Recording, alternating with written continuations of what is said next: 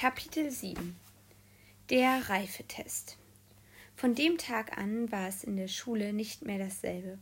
Zu Hause versuchte ich meinen Eltern zu erklären, dass ich nicht mehr in die Schule gehen wolle, weil ich nämlich gar keine Lust hätte, reif zu werden. Aber mein Vater und meine Mutter meinten, reif zu werden habe noch niemandem geschadet, und ohne die Schule werde man, nicht, werde man nunmehr nicht zu einem reifen Menschen. Dann lachten sie, dass es mir kalt den Rücken herunterlief. Am nächsten Morgen in der Mathestunde fragte ich Timo, warum bringen die uns überhaupt Mathe bei, wenn sie uns doch nur essen wollen? Von Mathe kriegt man größere Gehirne. Hirn ist deren Leibspeise, antwortete Timo dumpf. In der Deutschstunde fragte Hanna Timo, warum bringen die uns das Lesen bei, wenn sie uns doch nur essen wollten? Lesen regt die Fantasie an. Aus Fantasie machen die Soße, wusste Timo. In der Sportstunde fragte Tina Timo, warum müssen wir uns am Reck abzappeln, wenn sie uns doch nur essen wollen? Schon mal was von einem gut abgehangenen zarten Braten gehört? antwortete Timo. In der Kunststunde fragte Mika Timo, warum müssen wir doch, warum müssen wir noch mit Fingerfarbe malen, wenn sie uns doch nur essen wollen? Das ist für die Klein das ist für die keine Farbe, sondern Marinade, sagte Timo und versuchte, die Farbe abzuwischen, die er sich an die Ohren geschmiert hatte. In der Pause kam dann Pekka und fragte Timo, warum spricht eigentlich niemand mehr mit mir? Aber Timo antwortete nicht.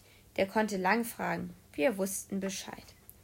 Beim Mittagessen im Speisesaal fragte dann niemand mehr, weshalb wir immer unsere Teller leer essen sollten, denn das war ja klar und warum wir uns am Schulanfang und, noch in, und nach den Ferien immer zum Messen und Wiegen zur Schulkrankenschwester schickten, braucht uns auch keiner zu erklären.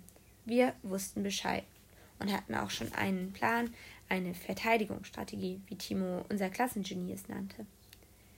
Mein Gehirn wächst nicht mehr, das können die vergessen, sagte das Klassengenie und beantwortete in der nächsten Mathestunde alle Fragen falsch. Wir anderen machten es ihm nach und bekamen alle genau dieselbe Sechs dafür. Auf meine Fantasie müssen die auch verzichten, sagte ich, als ich beim Lesen drankarm las. Auf meine Fantasie müssen die auch verzichten, sagte ich, als ich beim Lesen drankam und las. Notkäppchen und der Golf. Die anderen machten es mir nach, und der Lehrer sagte, wenn wir so weitermachen, müssten wir alle in den Förderunterricht. Ich werde jedenfalls nicht gut abgehangen und zart, sagte Hanna und ließ sich von der Reckstange plumpsen. Wir machten es ihr nach und wurden alle zur Schulkrankenschwester geschickt, damit sie uns verarztete. Ich lasse mich doch nicht marinieren, sagte Tino, Tina und goss ihre Fingerfarbe auf den Fußboden. Wir machten es ihr nach und mussten alle nachsitzen. Ich verstehe überhaupt nichts mehr, sagte unser Lehrer und ging mit uns zur Schulpsychologin. In solchen Fällen macht man als erstes einen kleinen Reifetest, schlug die Schulpsychologin vor. Ist das nicht ein bisschen früh? fragte Timo. Ich bin noch kein bisschen abgehangen, behauptete Hanna. Ich schmecke gar nicht gut, versicherte Timo. Und ich habe ein winzig kleines Gehirn, sagte ich. Aha, sagte die Schulpsychologin und schaute unseren Lehrer mit hochgezogenen Augenbrauen an. Ich glaube, du solltest deine Aufgabe hier an unserer Schule vielleicht doch ein bisschen ernster nehmen. Wir fanden es seltsam, dass sie offen vor unseren Augen über die Sache redete, aber vielleicht dachten sie, dass wir sowieso nichts gegen sie ausrichten konnten. In jedem Fall war es gruselig. Diese Kinder sind absolut normal. Sie haben nur viel Fantasie, fuhr die Psychologin fort und leckte sich die Lippen. Wir schauten uns an. Musste sie an die Soße denken, die sie bald da daraus zubereiten würde? Wusstest du übrigens, dass ich als Kind überzeugt war, ein roter Gummiball zu sein? fragte die Psychologin unseren Lehrer.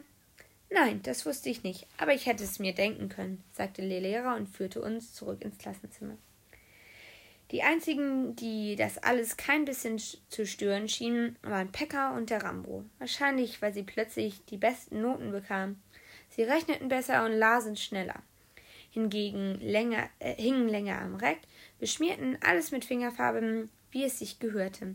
Es sah fast so aus, als gefiel es ihnen in der Schule.